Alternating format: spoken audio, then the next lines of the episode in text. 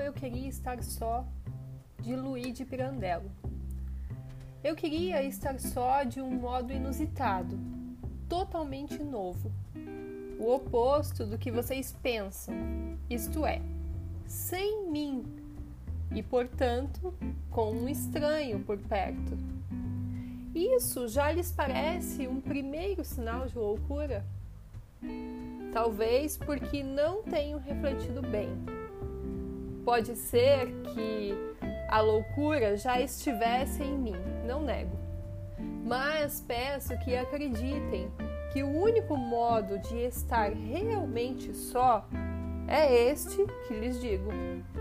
A solidão nunca está com você, ela sempre está sem você e, portanto, ela só é possível na presença de algo estranho, lugar ou pessoa que seja, que o ignore completamente e que você desconheça totalmente, de tal modo que a sua vontade e o seu sentimento fiquem suspensos e perdidos, numa incerteza angustiosa e cessando toda a afirmação de sua pessoa, cesse também a própria intimidade de sua consciência. A verdadeira solidão está em um lugar que vive por si e que para você não tem nem voz nem feição, onde o estranho é você.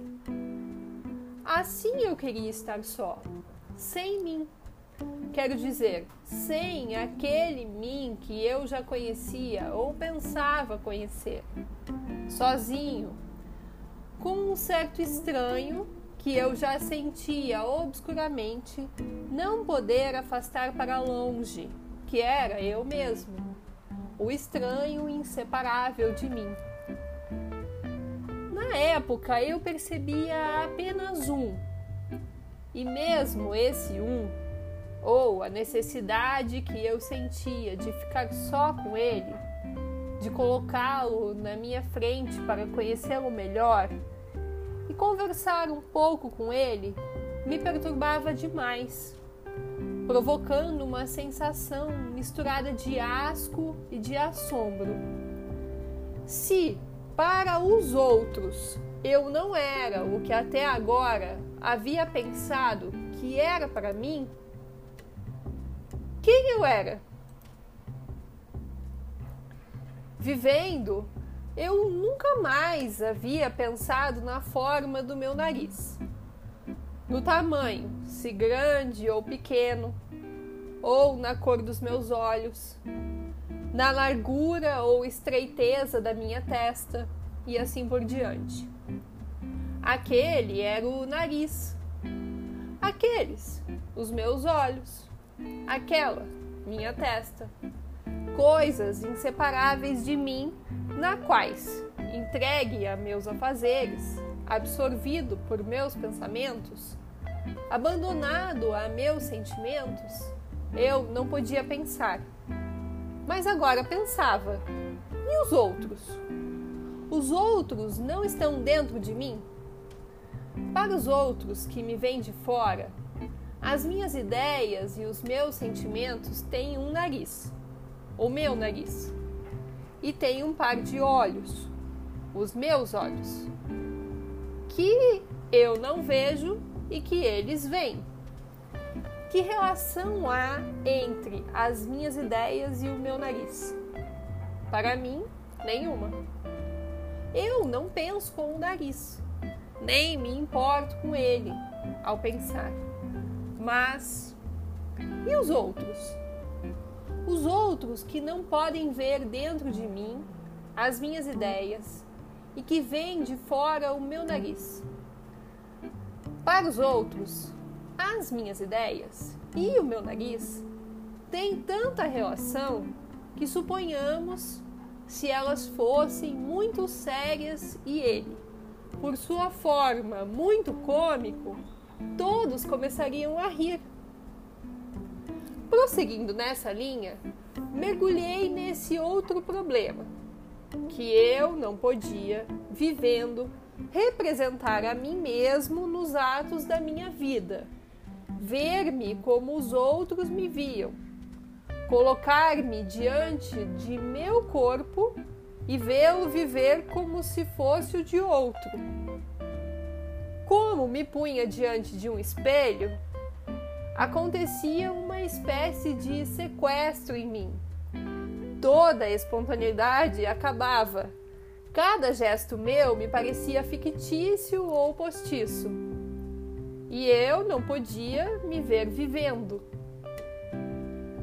Pude ter a prova disso poucos dias depois, quando, caminhando e falando com um amigo Firbo, fui, como se diz, assaltado por uma impressão ao surpreender-me de repente num espelho que dava para a rua, o qual eu não havia percebido antes.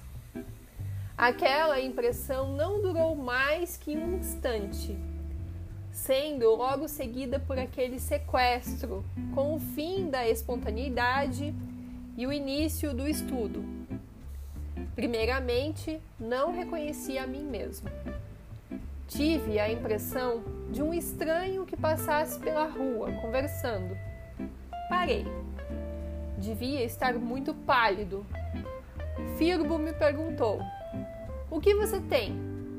Nada, eu disse.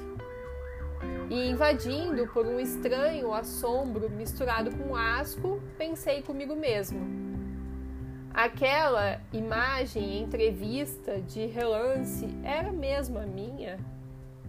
Eu sou mesmo assim de fora, quando vivendo não me penso? Então, para os outros, eu sou aquele estranho surpreendido no espelho. Aquele, e não mais eu, tal como me conheço. Aquele ali que eu, de primeira, ao notá-lo, não reconheci.